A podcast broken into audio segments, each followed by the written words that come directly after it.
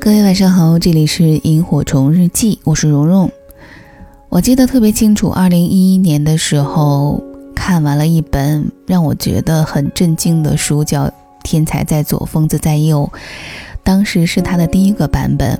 看完整本书之后，有其中几个故事我是完全看不懂的，因为里面涉及到很专业的知识，比如说物理方面的等等。时隔几年之后，这本书终于大火了，然后出现了第二个版本，在之前的基础上增加了十个故事，然后我就立刻买了，是在前两年买的，但是一直没有时间从头到尾的再翻看过。最近又拿起了这本书，发现之前看过的看不懂的那几个故事，原以为，嗯，多年之后会看得懂，但是 果然我的。这些方面的知识是没有长进的，还是看不懂。但是之前看懂的很多故事当中的几个故事，让我这些年来都还依然印象深刻。我们先大概说一下这本书的主要内容吧。它是以访谈录的形式记载了生活在另外一个角落的人群，比如说精神病患者、心理障碍者等边缘人。他通过深刻、视角独特的所思所想，让人们可以了解到疯子，也或者是天才真正的内心世界。这本书是国内第一本具有人文情怀的精神病患访谈录，内容涉及到生理学、心理学、佛学、宗教、量子物理、符号学以及玛雅文明和预言等众多的领域。接下来，我们就分享其中的一篇故事。当然，我还有好几篇想和大家分享的，都会一一在之后的节目当中慢慢的分享给你们。好的，以下的时间我们就一起来听高明写的这本《天才在左，疯子在右》其中一个故事：永远，永远。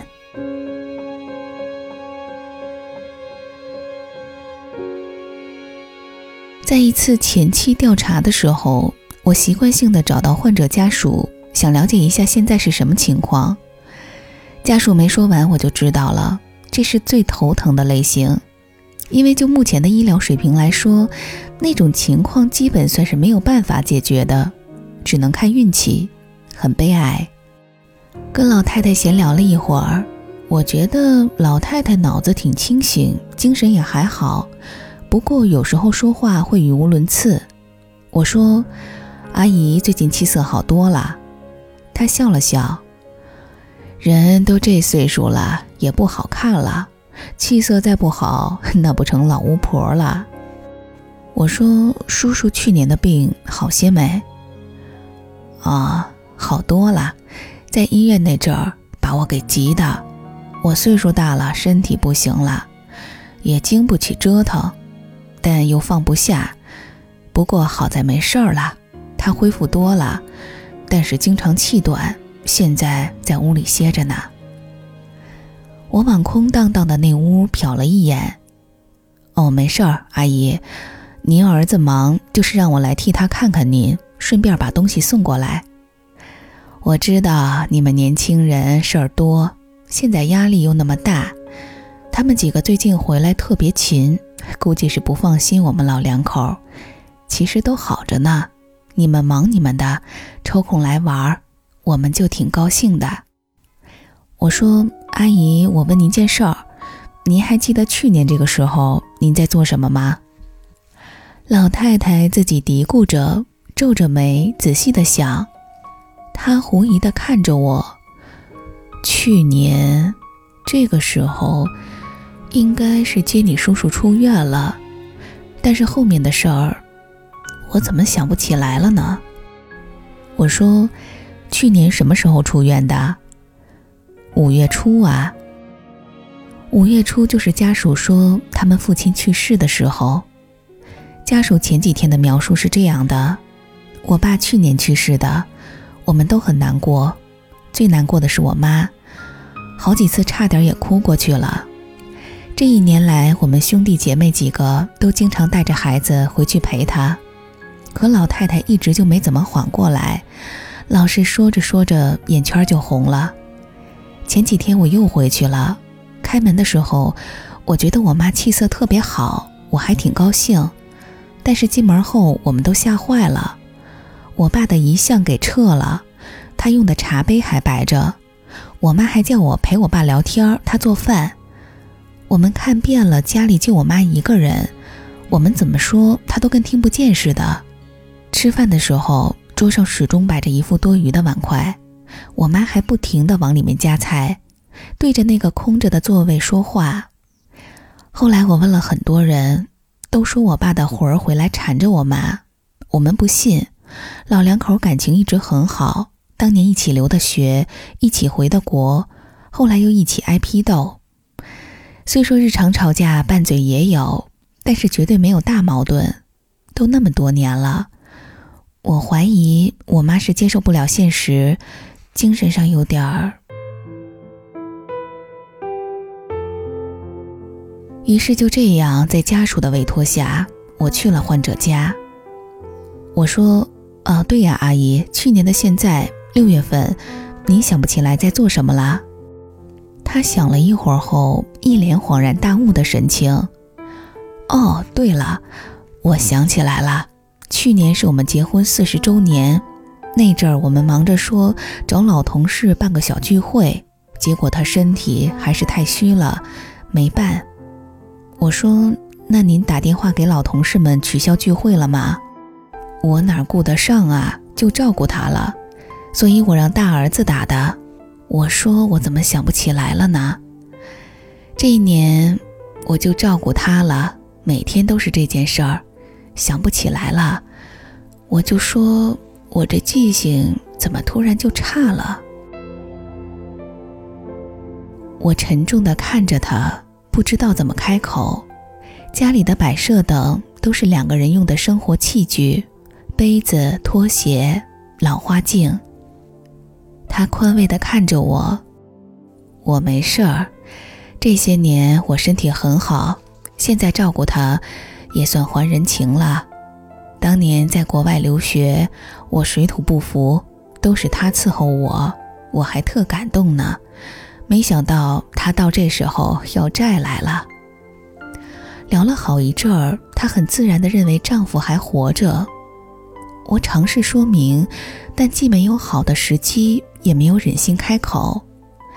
后来老太太说，今年的四十一周年结婚纪念日不打算请人了，自己一家人过。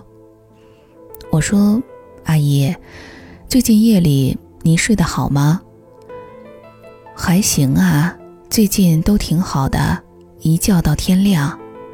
平时我神经衰弱，有点动静就醒了。那叔叔呢？他呀。还那样，打雷都不醒的主，睡到天亮。最近也不半夜起来看书，倒是不会吵我了。他的一些书，这些天我找不到了，忘在医院了。医院，我说，叔叔跟您说话吗？说呀，慢条斯理的，一句话的功夫都够我烧开一壶水了。哦，对了，我去给他续上水啊，你等一下。我说，呃，我我能看看吗？他站起身，好啊，来。他习惯在卧室的大椅子那儿。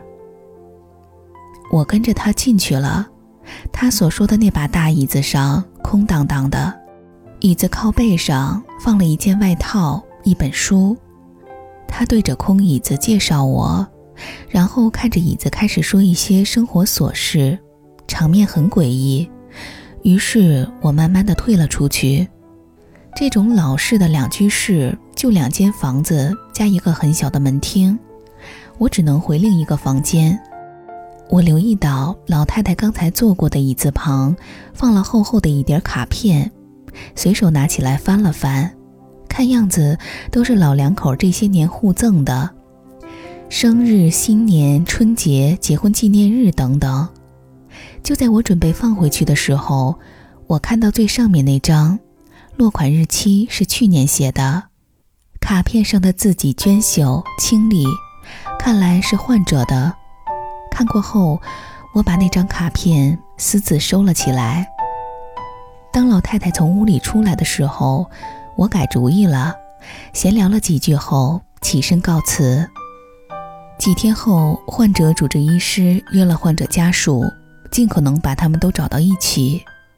而我客观地说了所有情况和我的判断后，告诉他们我的想法，是否住院治疗的问题，我希望他们再考虑。我个人推荐以休养为主，然后把那张卡片还给了他们。几个人传看后都沉默了，只是点了点头。当晚在家，我找出笔记本，又看了一遍我从卡片上抄下的那段文字。自从我沉迷在逻辑分析与理性辨析后，从未觉得情感竟然如此重要。我觉得情感很渺小，既不辉煌也不壮烈，只是一个小小的片段，但是却让我动容。我也知道这篇看起来很枯燥、很平淡，没有玄妙的世界和异彩纷呈的思想，但是我依旧偏执地尝试着。